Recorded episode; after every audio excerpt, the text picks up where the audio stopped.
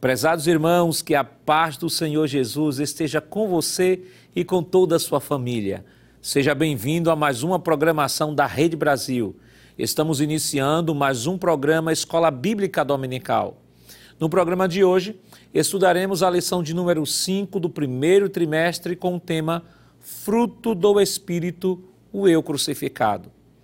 Nesta lição, entenderemos a importância do fruto do Espírito e da batalha diária contra as obras da carne, além de mostrar que o fruto do Espírito é o caráter de Cristo que se opõe às obras da carne. Quer aprender mais sobre este importante assunto? Então, permaneça assistindo o seu programa Escola Bíblica Dominical.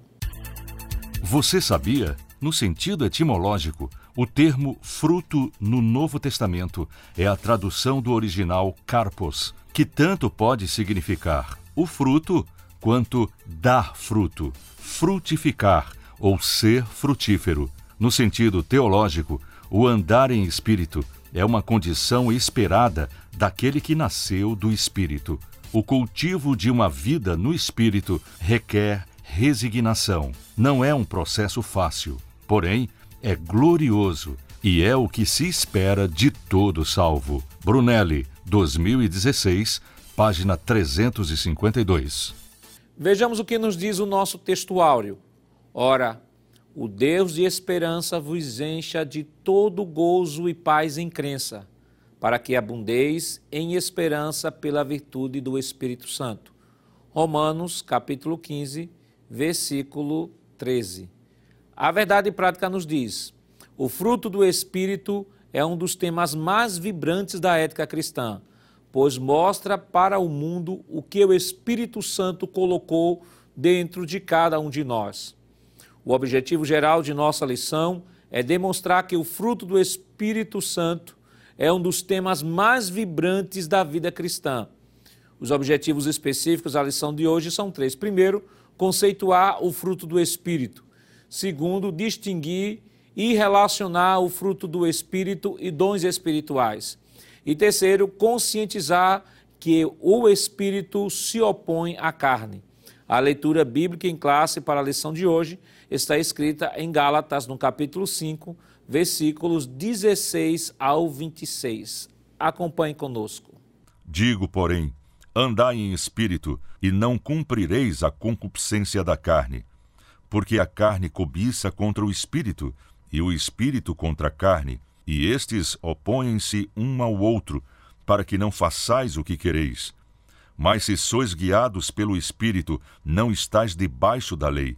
Porque as obras da carne são manifestas, as quais são prostituição, impureza, lascívia, idolatria, feitiçarias, inimizades, porfias, emulações, iras, pelejas, dissensões, heresias, invejas, homicídios, bebedices, glutonarias e coisas semelhantes a estas, acerca das quais vos declaro, como já antes vos disse, que os que cometem tais coisas não herdarão o reino de Deus. Mas o fruto do Espírito é caridade, gozo, paz, longanimidade, benignidade, bondade, fé, mansidão, temperança. Contra essas coisas não a lei. E os que são de Cristo crucificaram a carne com as suas paixões e concupiscências. Se vivemos no Espírito, andemos também no Espírito. Não sejamos cobiçosos de vanglórias, irritando-nos uns aos outros, invejando-nos uns aos outros. Para comentar a nossa lição hoje, contamos com a participação do evangelista, irmão Alessandro Barreto. Pátio, irmão Alessandro. A paz do Senhor, pastor Jackson. E contamos também com a participação do presbítero, o irmão Jonathan Lucena. Pai do seu irmão Jonathan. A paz do Senhor, pastor Jackson. Queridos irmãos, esta semana estamos estudando a lição de número 5, que tem como título Fruto do Espírito, o Eu Crucificado. É, e pelo próprio tema da lição, já estamos sendo introduzidos, é um, é um dos temas mais vibrantes da ética cristã que é o andar em espírito, e nós veremos durante o comentário da nossa lição, é, no transcorrer do comentário da nossa lição, melhor dizendo, as benesses e as bênçãos de Deus é, decorridas de uma vida que se submete a, essa, a esse controle, a essa submissão, a essa obediência ao Espírito. E o próprio tema da lição, o fruto do Espírito, fruto do Espírito, o eu crucificado, já mostra a dimensão divina e a dimensão humana da natureza, né? A dimensão divina, a intervenção do Espírito na vida do crente, que nós já aprendemos isso. À medida que aceitamos a Cristo como Salvador, recebemos o Espírito Santo, e esse Espírito Santo que habita em nós é o Espírito que gera este fruto, que é o fruto do Espírito, que só é produzido por aquele que vive no Espírito e que se faz uma contrapartida, né? se faz, é, que faz uma oposição à antiga natureza aqui descrita no tema da nossa lição como eu, só que o eu crucificado, ou seja, o eu sob o domínio do Espírito Santo. Na semana passada aprendemos sobre os dons espirituais, né? o carisma, né? o, a dimensão, as ferramentas que Deus dá à sua igreja para o trabalho, para o desenvolvimento. E hoje nós estaremos trabalhando aquilo que Deus dá à sua igreja que vai trabalhar diretamente no seu caráter, que é o fruto. Né? Enquanto os dons vão ajudar a igreja no desenvolvimento da sua atividade, ah, da, da grande comissão, o fruto do Espírito vai tratar diretamente com o caráter de cada cristão. Irmão Alessandro, fruto do Espírito. A primeira coisa que o professor deve fazer em sala de aula é primeiro definir o que é o fruto do Espírito. Por que fruto do Espírito? O que, é que a gente pode já introduzir neste momento? Pois não, pastor Nado Jackson, uma pergunta muito interessante e acho que é bom trazermos a definição dessa palavra, né? frutos do Espírito, vem da expressão carpos pneumaticon, quer dizer frutos do ou frutos do Espírito ou espirituais, está ligado ao Espírito é, a palavra carpos ou fruto na Bíblia, ela tem significados, tanto, literal, tanto significado literal, pastor, como significado figurado. E aqui, na epístola que Paulo escreve aos Gálatas, traz um aspecto figurado dessa palavra fruto, não é? O fruto do Espírito. É, por exemplo, o fruto do Espírito na Bíblia fala do caráter cristão. O senhor, na sua palavra introdutória, já deixou isso bem claro. E nós podemos citar aqui o texto, por exemplo, como de Salmos, não é? Salmos primeiro. Nós vamos perceber que ali o salmista vai falar de forma muito clara de que aquilo que o, o ímpio produz é diferente do que o justo produz, não é? O livro de Provérbios também, no capítulo 11, versículo 30, fala sobre isso. O fruto como sendo o caráter de um crente, de um servo de Deus. O fruto também, na Bíblia, fala a, da, da índole é, de um ímpio, né, sendo uma índole má, né, e o testemunho cristão como sendo um testemunho tendo virtudes positivas. Né. É muito comum a gente olhar no livro de Provérbios vários versículos falando sobre verdade, honestidade e coisa desse tipo, como sendo fruto, ou seja, como a índole como testemunho de alguém que vive debaixo da vontade de Deus. É, o fruto do Espírito, de forma mais específica, na carta de Paulo aos Gálatas, pastor, é, é, a Bíblia mostra em contraste com as obras da carne. No versículo número 19, Paulo fala sobre as obras da carne, e aqui são elencadas diversas obras da carne. É, o versículo 22 fala sobre o fruto do Espírito no singular, não é? O fruto do Espírito é apenas um, que se apresenta em nove características diferentes. O pastor é, Eurico Bergstein, de saudosa memória, ele disse em sua literatura Teologia Sistemática de que o fruto do Espírito é comparado a uma laranja que tem vários gomos, e esses gomos são nove. E é justamente isso que Paulo vai tratar, pastor, nessa, nessa carta aos Gálatas, que é o assunto da lição de hoje.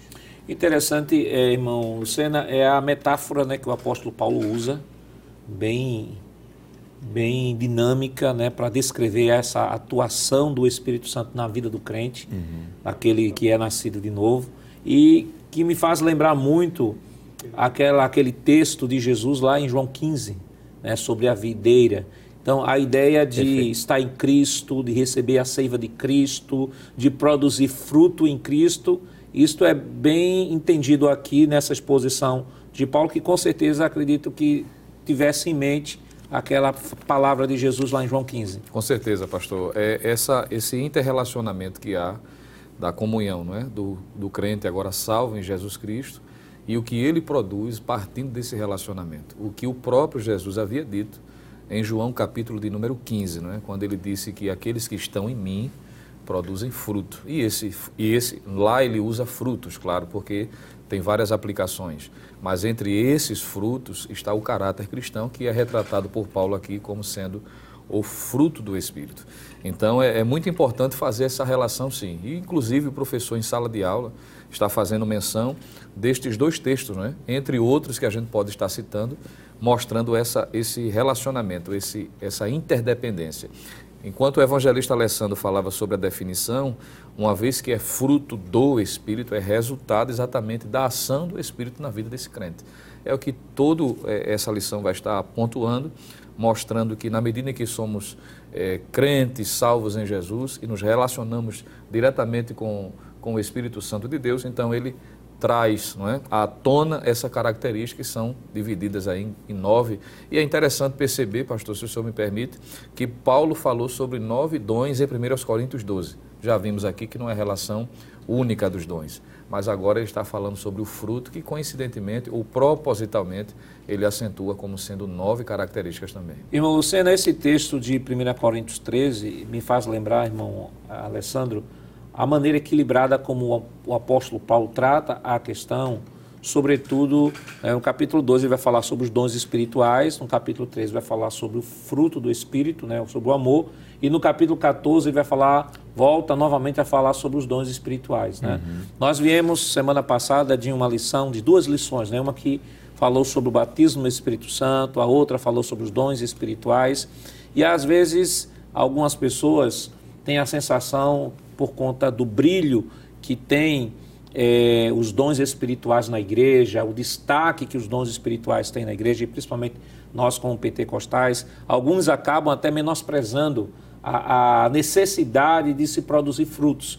Enquanto o apóstolo Paulo trata essa questão com tanta seriedade, que ele bota o capítulo 12 falando sobre o, o fruto uhum. o, dos dons espirituais, melhor dizendo, capítulo 13 falando sobre ah, o fruto e o capítulo 14 falando sobre os dons espirituais. Então, Paulo poderia, capítulo 12 e 13, falar sobre os dons e depois falar do fruto.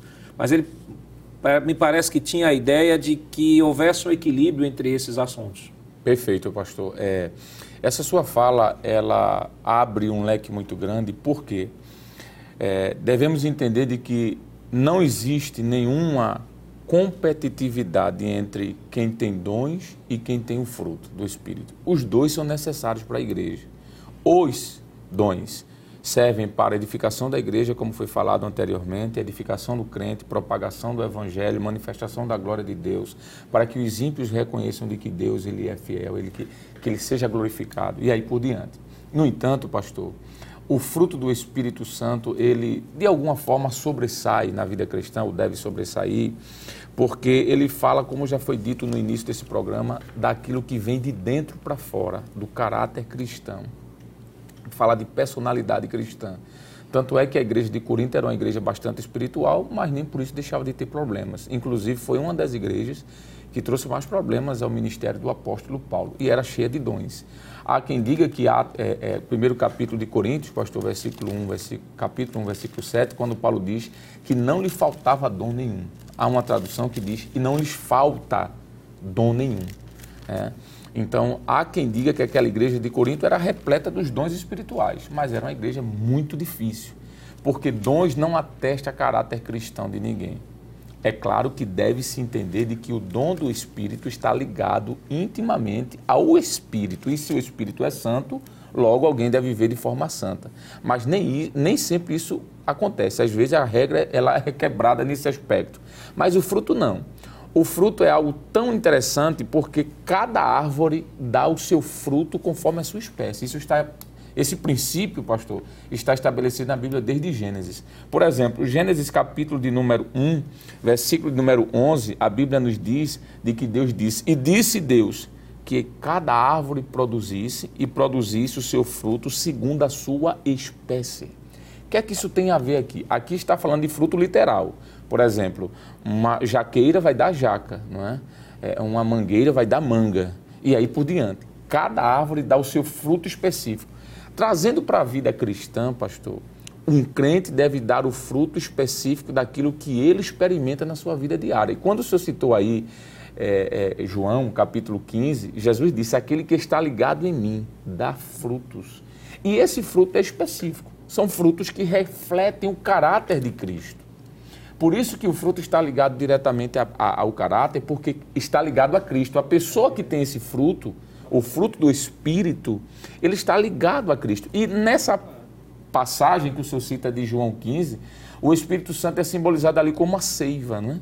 que é aquele elemento que está no interior da planta, que liga, levando nutrientes para as, as, a, a, os ramos. Os ramos, eu ia falar galhos, mas ramos, né? muito obrigado. E esses ramos vão dar fruto. Então veja que o fruto está ligado diretamente ao tronco, e o tronco é Cristo.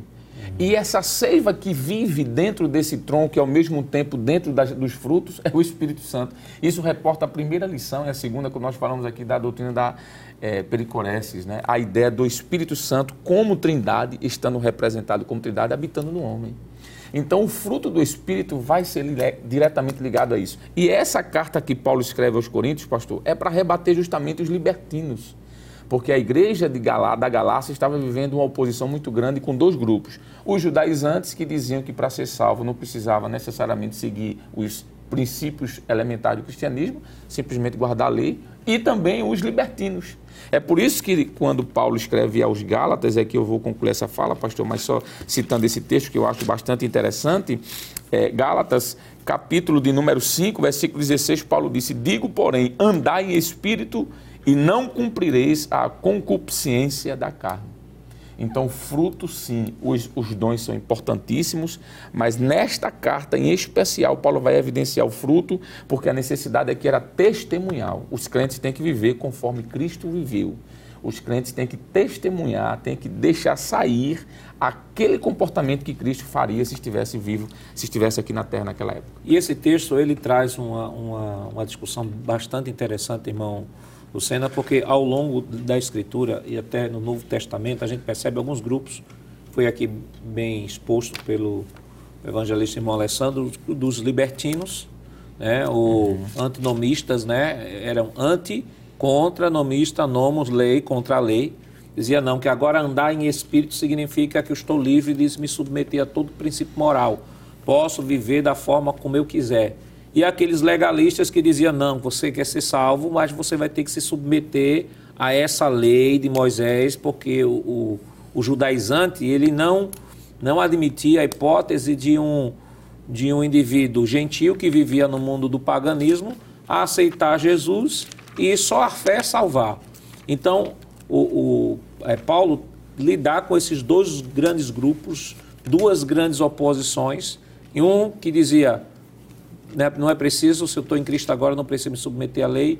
E o segundo grupo dizia assim: não, tenho que me submeter à lei. E ambos estavam equivocados, porque você se submete ao Espírito, aí Paulo vai dizer assim: que agora sim, mesmo na graça, há uma responsabilidade maior. Com certeza, pastor. E o senhor me fez lembrar, porque Paulo, para tratar sobre esse assunto, sobre o fruto, né, e em contrapartida, ou contrastando a obra da carne, que de alguma forma era ilustrado por esses dois grupos que o senhor destacou. Ele já havia dito, por exemplo, já introduzindo essa temática, se voltarmos em Gálatas, capítulo de número 3, ele vai dizer, por exemplo, àqueles que supervalorizavam a lei em detrimento à realidade cristã, aplicada e pregada pelos apóstolos, ele disse que os que haviam começado pelo Espírito agora estavam terminando na carne, se continuassem dentro desse comportamento. Gálatas 3 e 3 diz assim: Sois vós tão insensatos que, tendo começado pelo Espírito, acabeis agora pela carne. Veja que ele está mostrando que o fato de viver dentro da questão judaizante, guardando a, a, as leis cerimoniais, podemos assim dizer, desconsiderando os princípios do cristianismo, daquilo que Jesus implantou, que é a fé somente no seu sacrifício, ele fala isso que é uma atitude carnal.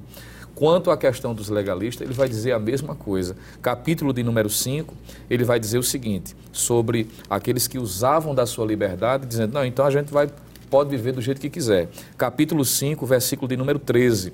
Ele diz: Porque vós, irmãos, fostes chamados à liberdade. Aí ele diz: Não useis então da liberdade para dar ocasião à carne, mas servi-vos uns aos outros pelo amor.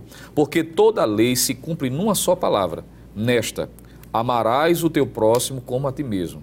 Se vós, porém, vos mordeis e devorais uns aos outros, vede não vos consumais também uns aos outros. Aí ele contrasta: digo, porém, andai em espírito e não cumprireis a concupiscência da carne. Mostrando que ambos os grupos estavam equivocados e que estas duas atitudes redundavam em uma só frase. Estavam alimentando a carnalidade por, por conta desse contraste que o Espírito Santo faz em relação a esses dois posicionamentos. Como a igreja do primeiro século via essa questão? É, valorizava mais os dons em detrimento do fruto, mais o fruto em detrimento dos dons? Ou deve haver um equilíbrio? O que a Bíblia diz sobre isso? Mas isso, é claro, estaremos comentando depois do nosso rápido intervalo. Voltamos já. Queridos irmãos, estamos de volta em seu programa Escola Bíblica Dominical nesta oportunidade estudando a lição de número 5, que tem como título Fruto do Espírito, o Eu Crucificado. Deixamos uma pergunta para este bloco. E a pergunta era qual é a importância né, do fruto do Espírito, qual era a importância do fruto do Espírito e dos dons espirituais para a igreja primitiva. Havia algum conflito nisso? A igreja valorizava os dons em detrimento do fruto, valorizava o fruto em detrimento dos dons? Essa questão sempre foi uma questão da igreja do primeiro século e a gente percebe isso no livro de Romanos, a gente percebe isso no livro de Gálatas, a gente percebe isso no livro da Epístola de João. Qual é, de fato, irmão Alessandro, a, a, a visão bíblica sobre esse assunto?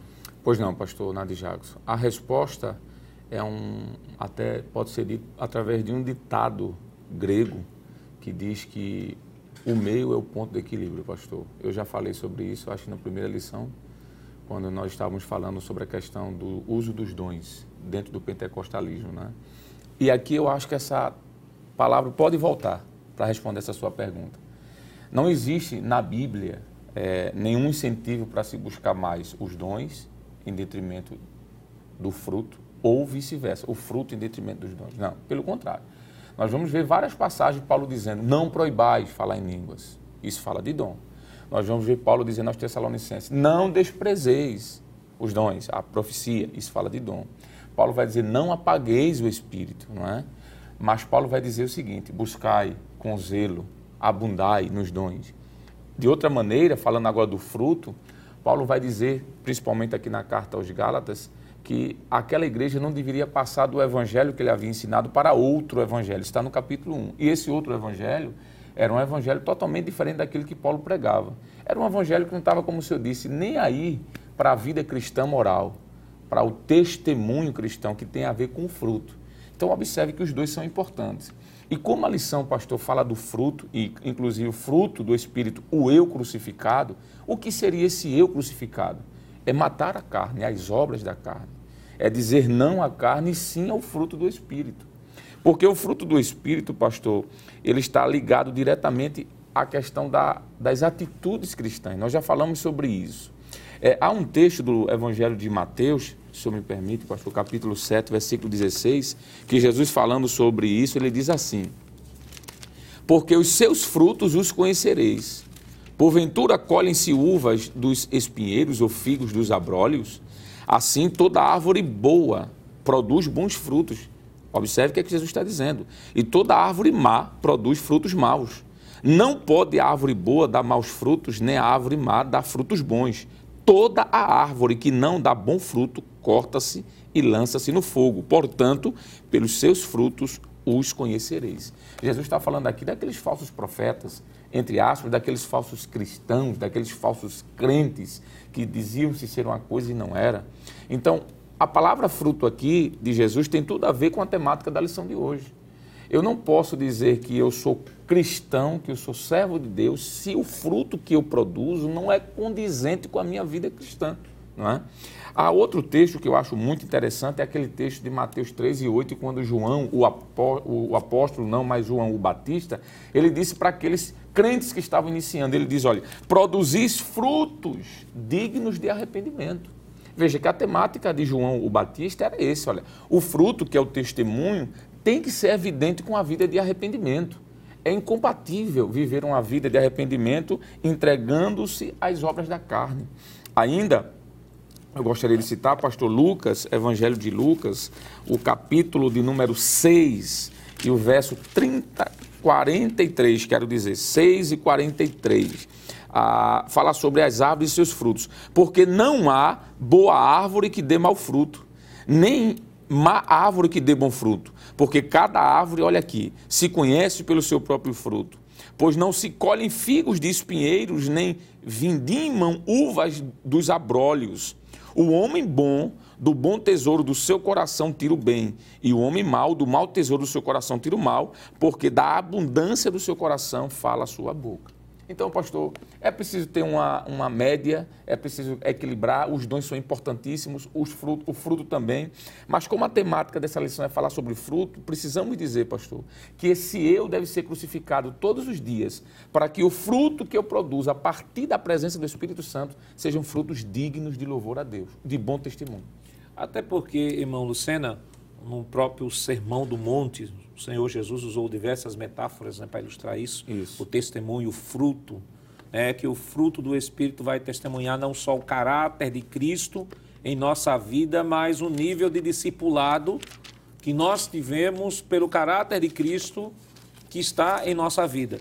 E uma das metáforas que o Senhor Jesus usa é a metáfora do sal da terra e luz do mundo. Uhum.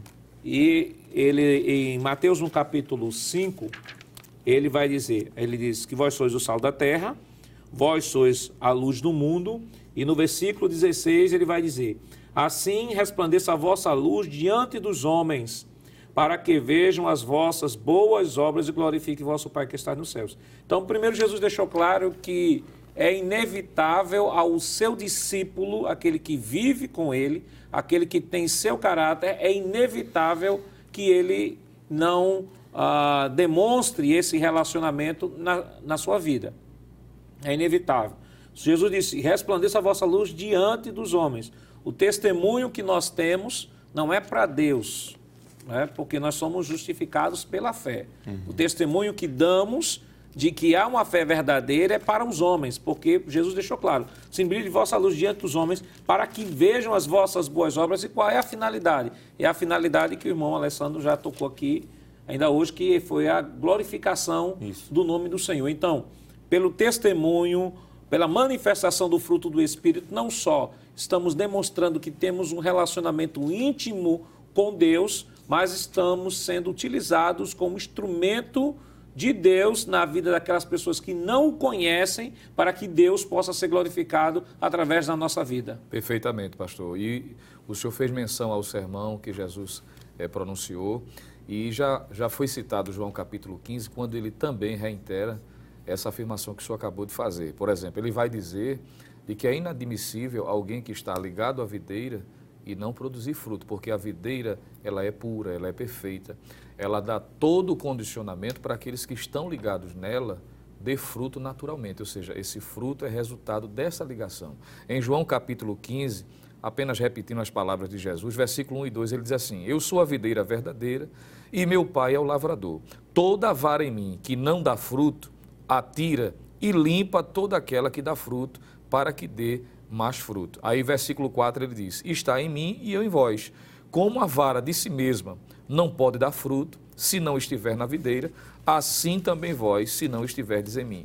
Eu sou a videira, versículo 5, vós as varas, quem está em mim e eu nele, este dá muito fruto, porque sem mim nada podereis fazer. Então, quem está ligado a Cristo, a videira verdadeira, tendo o Pai como lavrador, então tem toda a condicionalidade para gerar fruto. Se não está, é porque está tendo algum problema. Não é a falta da seiva, não é o problema na videira, o problema está na vara ou nos ramos, como diz outra versão. O versículo de número 8, Jesus ainda diz assim, de João 15: Nisto é glorificado meu Pai, que deis muito fruto. Aí ele diz: E assim sereis meus discípulos. E essa expressão de Jesus ela é bem impactante, porque ele está dizendo que o que identifica não é? O que autentica de fato alguém como discípulo não é a, a quantidade de dons que se manifestam nele, ainda que a gente saiba que isso é importante, a quantidade de profecia, de línguas estranhas, isso. embora que nós saibamos, já foi destacado aqui, a importância disso. Mas o que autentica de fato o caráter, a ligação direta desta pessoa a Cristo é exatamente o fruto. E ele diz: Nisto é glorificado meu Pai. Não é glorificação para as varas, não é glorificação para os ramos, mas para a videira, que condiciona para que os seus discípulos realmente deem fruto. Assim como nós temos, irmão Alessandro, é, o extremo do, dos dons espirituais, que algumas pessoas acham que andar no espírito dispensa a responsabilidade moral Isso. e às vezes ah, por entre aspas andar em espírito não diz não nós vamos fazer o que a gente quiser porque é tudo no espírito há o outro lado também com relação ao fruto uhum. porque o fruto do espírito ele é manifesto já foi claro aí João 15 sermão do monte do Senhor Jesus é, Mateus 5 e 6 uhum. mas há um outro lado e uma outra questão que também tem que ser pontuada é o seguinte porque algumas pessoas dizem assim, olha, mas fulano de tal, ele não, não teve um encontro com o Senhor Jesus, mas é uma pessoa boa, é uma pessoa temperante, é uma pessoa de coração bom, que gosta de ajudar as pessoas. Não seria isto uma evidência de que, mesmo ele não tendo passado pelo processo do novo nascimento, é, é, isso esteja manifestando um fruto do Espírito e que, por conta disso, às vezes até as pessoas acabam se orgulhando por serem assim e por fazerem aquilo, como até uma forma de autojustificação. Uhum. Uma pergunta bem interessante e difícil, viu, pastor? O senhor me colocou aqui uma situação bem difícil. Mas vamos lá. Primeiramente, pastor, precisamos dizer que Jesus explicou isso de forma muito clara em João. No Evangelho de João, no capítulo 14, ele vai dizer o seguinte: Vós recebereis o Espírito da verdade que o mundo não pode receber. Não é? Aí Jesus disse: Ele não pode receber porque não conhece nem o vê, mas vocês sim, vocês conhecem. Ele estará com vocês e em vocês. Então, primeira coisa, o Espírito Santo de Deus não habita em alguém que não é regenerado. Primeira coisa. O fruto do Espírito, ele é concedido a alguém a partir do Espírito, porque é o fruto do Espírito. No entanto, é, essa sua pergunta, pastor, é muito importante, porque vai responder e tirar dúvida de de muitas pessoas que se confundem no fruto do Espírito e em um aspecto que na teologia é chamado de sensus divinitatis, ou semente de Deus. Quando o homem foi criado, Deus sopra no homem o Espírito. Aquele Espírito que é soprado é o Espírito de vida, e quem dá vida é o Espírito Santo. O Espírito Santo é o gerador dessa vida. Então, quando o homem foi criado no Éden, foi dado algo de Deus ao homem aspectos de Deus que são é, é, possíveis serem distribuídos, que na teologia é chamado de é, características morais de Deus ou atributos morais de Deus, como amor, alegria, é, é, é, verdade, não é? Bondade. Bondade. Então, foi dado ao homem, no momento da criação, aspectos de Deus. São aspectos comunicáveis, que isso não faz o homem Deus, mas partícipe de algo de Deus. Com a queda, pastor, o homem perde é, essa característica do início, lá de, lá de Adão e Eva no, no Éden. No entanto, essa característica não é dizimada totalmente. Não há uma, uma destruição total, plena das características de Deus comunicáveis ao homem. É por isso que Jesus disse assim aos seus discípulos e alguns que estavam: Vós, sendo maus, sabes dar coisas boas aos vossos filhos. Porque se os vossos filhos lhe pedirem pão, vocês não vão dar cobra. Se eles lhe pedirem alguma comida, vocês não vão dar pedra. O que é isso? São características divinas, são aspectos divinos, atributos divinos comunicáveis aos homens, que mesmo depois da queda ainda permanecem lá, mesmo que ofuscados pelo pecado, pastor.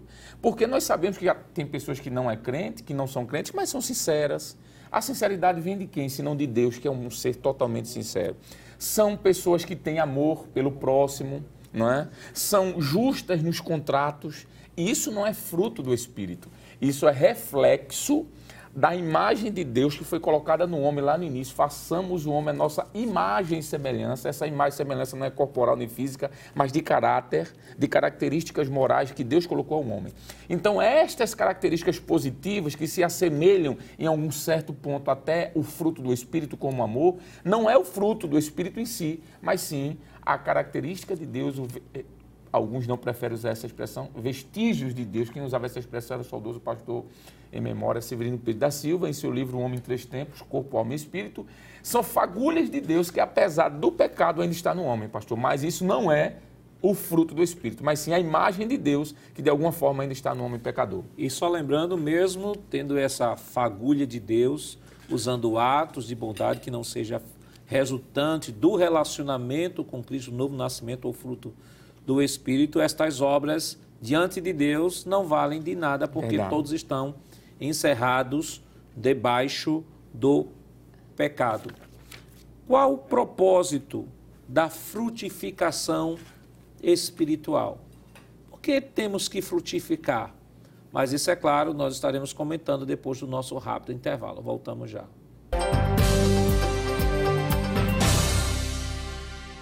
Queridos irmãos, estamos de volta no último bloco do seu programa Escola Bíblica Dominical e esta semana estudando fruto do Espírito, o eu crucificado. Deixamos a pergunta no bloco anterior para ser respondida neste bloco. E a pergunta era o seguinte: qual os propósitos, quais os propósitos da frutificação espiritual? Nós fomos chamados para frutificarmos ou temos que nos contentar exclusivamente com o novo nascimento. O que é que a gente pode comentar, irmão? Pois não, pastor. É, a, essa frutificação ela, ela é necessária, primeiramente, para mostrar visivelmente que passamos pelo novo nascimento. Eu achei muito importante quando o senhor perguntou ao evangelista Alessandro sobre a possibilidade de pessoas que não são crentes ter o fruto do Espírito e vimos aqui que realmente é impossível, não é? Porque o próprio Jesus disse que tem que estar nele para produzir fruto. E estar nele equivale a passar pelo novo nascimento. Segundo aos Coríntios 5:17 diz: quem está em Cristo, nova criatura é, que é uma expressão semelhante. Isso fala do novo nascimento.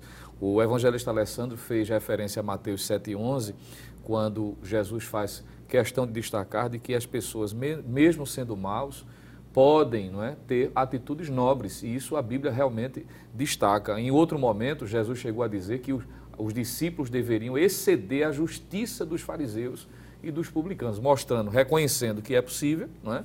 mesmo a pessoa não passando pelo novo nascimento, ter fagulhas, como foi apontado aqui. Em uma outra passagem, é, Mateus capítulo de número 6, o Senhor Jesus vai dizer, no versículo de número 46 e 47, a seguinte expressão: Pois se amardes os que vos amam, que galardão tereis?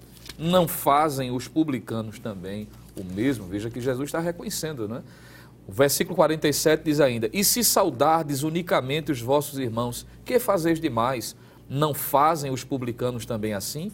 Sede vós perfeitos, e aqui perfeitos é maduros, como é perfeito o vosso Pai que está nos céus. Alguém que cresceu, que frutificou a ponto de exceder atitudes naturais que todo ser humano pode é, revelar, não é? Por conta dessa imagem de Deus que ainda é conservada, não destruída, apenas atingida, obviamente, mas que pode naturalmente aqui e acolá manifestar isso. O próprio apóstolo Paulo vai dizer em 1 Coríntios capítulo 14 que é possível alguém revelar atitudes nobres, de bem-estar ao o outro, em ser necessariamente ser produzido pelo amor.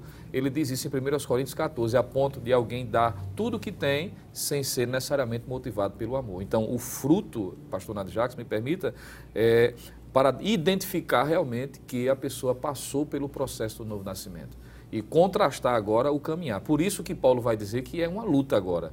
E é muito comum, e é importante que o professor em sala de aula esteja destacando isso, talvez alguém que é novo convertido está em sala de aula. Todos nós, como novos convertidos, já passamos um dia por essa, essa reflexão, este conflito interno. Quando eu não era crente, eu não tinha essa luta interna que nós temos hoje. Claro, porque Paulo vai dizer que era natural as obras da carne se manifestarem. E para quem é pai sabe muito bem disso, e que não precisa necessariamente ensinar o filho o que é o errado. O, er, o errado ele já faz naturalmente, já é algo intrínseco ao, sua, ao seu caráter, à sua natureza. Ensina o que é certo. E a partir do momento em que a pessoa nasce de novo, passa a, a viver nessa comunhão com Deus, o Espírito Santo agora possibilita ele vencer aquilo que antes era natural. O que se dava vontade de mentir, mentia. Se dava vontade de se prostituir, fazia o que desejava a carne, como Paulo diz em Efésios 2 e 2, fazendo os desejos da carne, mas agora, como cristão, o Espírito Santo coloca um freio, né? Faz, é, possibilita a renunciar, a dizer não ao pecado. Por isso que há essa guerra. Então, todo crente salvo em Jesus Cristo, ele é, demonstra de que passou por esse processo de novo nascimento através do fruto. Então, eu diria, pastor Nadjagos, que frutificar é importante para identificar realmente quem é crente de fato ou não. Sendo crente verdadeiro, dando-se a ser guiado, dirigido pelo Espírito Santo, o fruto vai ser verificado, vai ser visto e identificar que realmente aquela pessoa é salva em Jesus Cristo. E esta relação, irmão Lucena, da antiga natureza com a nova natureza é uma relação conflituosa, como o senhor bem colocou. Irmão Alessandro, é, é uma realidade que não pode ser ignorada pelo cristão. É, eu lembro uma vez uma frase de Martin Lutero, ele disse que achava que a velha natureza dele havia se afogado no batismo, mas havia descoberto que ela sabia nadar. Então, às vezes, alguns cristãos, algumas pessoas podem ter a sensação de que, uma vez nascido de novo, o velho Adão desapareceu e agora só existe a nova natureza. E o apóstolo Paulo, quando vai fazer a exposição deste assunto no livro de Gálatas, mostra que a realidade não é bem essa. Né? A antiga natureza continua lá de pé, agora há uma nova natureza que se contrapõe uhum. à antiga natureza e a batalha é uma batalha diária. Perfeito, pastor. E essa luta diária, o apóstolo Paulo fala também aos Coríntios, no capítulo de número 7, ele vai dizer que o bem que ele tanto quer fazer, às vezes ele não consegue, não é? Porque nós devemos entender de que temos ainda uma dupla natureza. É claro que a que sobressai depois da regeneração é a natureza espiritual, mas a Bíblia deixa claro que há uma luta entre a carne e o espírito, não é? E a carne, ela está ligada às obras do pecado, chamadas de obras da carne. E é o espírito ao fruto do espírito. E em algum momento, pastor, que é, não vigiemos, é possível que a obra da carne sobressaia ao fruto do Espírito, mesmo sendo crente. É por isso que Paulo, escrevendo aos Colossenses, no capítulo 3, versículo 15, ele diz: mortificai a carne, mortificando a carne. Está no gerúndio, a ideia de todos os dias estar lutando com aquele inimigo, não é? E quando nós falamos dessa luta, nós devemos entender de que esta luta só vai se cessar no momento da glorificação, no momento do arrebatamento da igreja porque enquanto servos de Deus na terra estaremos lutando contra esse pecado. Por isso que Jesus disse: vigiai e orai, para que não entreis em tentação. Jesus estava falando para crente ali, porque a carne, a, o espírito luta, milita contra a carne. Né? Jesus disse: vigiai e orai para que não entreis em tentação, pois a carne é fraca. Então devemos entender que essa luta é diária. E é por isso, pastor, que voltando um pouquinho, quando o senhor falou quais os propósitos da frutificação espiritual com o presbítero Lucena, ele deixou claro aqui de que um dos propósitos do fruto do Espírito é expressar o caráter de Cristo. Nós podemos dizer que, em segundo lugar, também tem a ver com a sua pergunta, é evidenciar esse discipulado diário. Porque nós estamos a todos os dias é, é lutando e vencendo um gigante. É por isso que, voltando lá no capítulo 15 do, do, do Evangelho de João, pastor, há uma intensificação desse fruto. O versículo 2, Jesus diz: Toda vara em mim que não dá fruto. Ele colocou aqui no singular. Atira, limpa, observe que há necessidade de limpar, toda aquela que dá fruto, aí ele diz, para que dê mais fruto. Então, há uma necessidade do fruto, mas aqui Jesus fala mais. Ou seja, eu tenho que progredir a minha vida espiritual, eu tenho que buscar cada vez mais. No versículo 5, Jesus fala de muito fruto. Veja que é algo progressivo. Ele fala de fruto, mais fruto. Depois, no versículo 5, ele fala de muito fruto. E, por fim, no versículo 16, ele diz para que desfrute esse fruto permaneça. Observe que há possibilidade, pastor, do fruto não permanecer no galho, não é? Ou na vara, como usa o texto aqui. É possível, mas ele diz para que ele permaneça. E já está comprovado que cientific, cientificamente, quer dizer, o fruto ele permanece na, no, na árvore, no galho, enquanto ele está com a seiva, enquanto aquela árvore está bem alimentada. Isso fala de uma vida pessoal também, pastor, de um testemunho. Isso. Por isso que Jesus disse que nós devemos resplandecer, pastor, é? no mundo, como luz do mundo e sal da terra. Concluindo, o apóstolo Paulo, escrevendo sua carta aos Filipenses, pastor, no capítulo 2, é, versículo 15, ele diz: Para que sejais irrepreensíveis e sinceros filhos de Deus, inculpáveis, no meio de uma geração corrompida e perversa, entre a qual resplandeceis como achos no mundo. Então, é preciso ter a consciência dessa luta diária, por isso que o título da lição é O fruto do Espírito Santo, dois pontos o eu crucificado. E esse eu crucificado, pastor, é a luta diária por santidade, buscando a vontade de Deus para que o caráter de Cristo seja exercido e haja um discipulado constante em minha vida. Ali, aliás, santidade é a próxima lição, né? mas já é introduzida aqui, né? quando fala do eu crucificado, o eu aí representado pela antiga natureza, a natureza adâmica, crucificado porque estamos colocando, o entendimento é colocando este eu sobre a égide, sobre o domínio do Espírito Santo, né, irmão? Perfeito, pastor. E é bom que se lembre que não é o eu aniquilado, né? é o eu crucificado. Isso. E uma vez levando em consideração essa forma de uma pessoa morrer crucificado, ele não morreu instantaneamente. Então a crucificação era uma morte pouco a pouco. Por isso que quando o evangelista Alessandro fez referência a Colossenses 3, eu me lembrei de, de uma, algumas palavras que o apóstolo Paulo se utiliza aqui, mostrando a necessidade diária de ir mortificando. Né? Uhum. Né? Capítulo 3, versículo 1 em diante, diz assim: Portanto, se já ressuscitaste com Cristo, buscai as coisas que são de cima, onde Cristo está sentado à destra de Deus. Pensai nas coisas que são de cima e não nas que são da terra, porque já estás mortos e a vossa vida está escondida com Cristo em Deus. Quando Cristo, que é a nossa vida, se manifestar, então também vós vos manifestareis com ele em glória. No versículo 5 ele diz: Mortificai, pois, os vossos membros que estão sobre a terra, a prostituição, a impureza, o apetite desordenado, a vil concupiscência e a avareza, que é idolatria. Então veja que o eu crucificado exige, não é, de uhum. quem está crucificado essa morte é, diariamente. Por isso que a santificação é importante, que é a melhoria progressiva. E isso há uma dupla responsabilidade. O Espírito Santo capacita o crente e o crente também de forma sinérgica, não é? ou seja, fazendo a sua parte, porque o escritor aos Hebreus vai dizer: seguir a paz com todos e a santificação. E esse seguir aí é o homem quem deve buscar.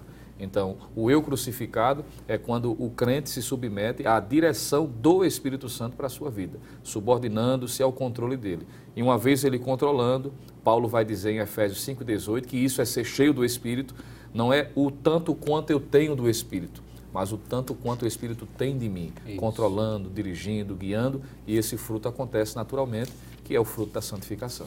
É, o senhor me fez lembrar um texto que está em Romanos, no capítulo 6, versículo 4, o apóstolo Paulo vai tratar justamente disso, daquele que é nascido de novo, mas que continua com esta guerra. Capítulo 6 de Romanos, versículo 4 em diante, diz assim: De sorte que fomos sepultados com ele pelo batismo na morte, para que, como Cristo ressuscitou dos mortos pela glória do Pai, assim andemos nós também em novidade de vida. Versículo 5: Porque se fomos plantados juntamente com ele na semelhança da sua morte, também o seremos na da sua ressurreição. Sabendo isto, que o nosso velho homem foi com ele crucificado, para que o corpo do pecado seja desfeito, a fim de que não mais sirvamos ao pecado. Aí ele vai agora, vamos agora para o versículo 10, diz assim: Pois, quanto a ter morrido, uma vez morreu para o pecado, mas quanto a viver, vive para Deus. Versículo 11. Assim também vós considerai-vos como mortos para o pecado, mas vivos para Deus em Cristo Jesus, nosso Senhor. Não reine, portanto, o pecado em vosso corpo mortal, para lhe obedecerdes às suas concupiscências. Nem tampouco apresenteis os vossos membros ao pecado como instrumentos de iniquidade, mas apresentai-vos a Deus como vivo dentre os mortos, e os vossos membros a Deus como instrumentos de justiça. Então, irmão Alessandro, esse texto está bem claro, dizer assim, olha, mesmo você tendo nascido de novo, mas este crucificar é um crucificar diário que passa pela sua vontade de submeter a Deus ou não o seu eu.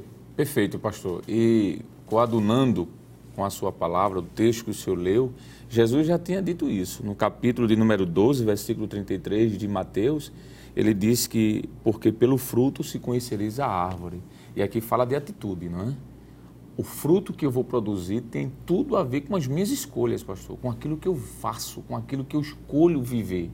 É por isso que o apóstolo Pedro, no capítulo 2 de sua primeira carta universal, versículo 21, ele dá um recado. Ele diz assim: Porque para isso sois chamados, pois também Cristo padeceu por nós, deixando-nos o exemplo. Aí ele termina dizendo: Para que sigais as suas pisaduras.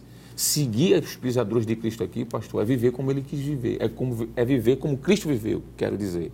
É por isso que Jesus disse, quando estava aqui em terra, ele disse: Quem quiser vir após mim, negue-se a si mesmo tome a sua cruz de cada dia e siga-me. Isso fala de escolha, foi como o senhor falou aí.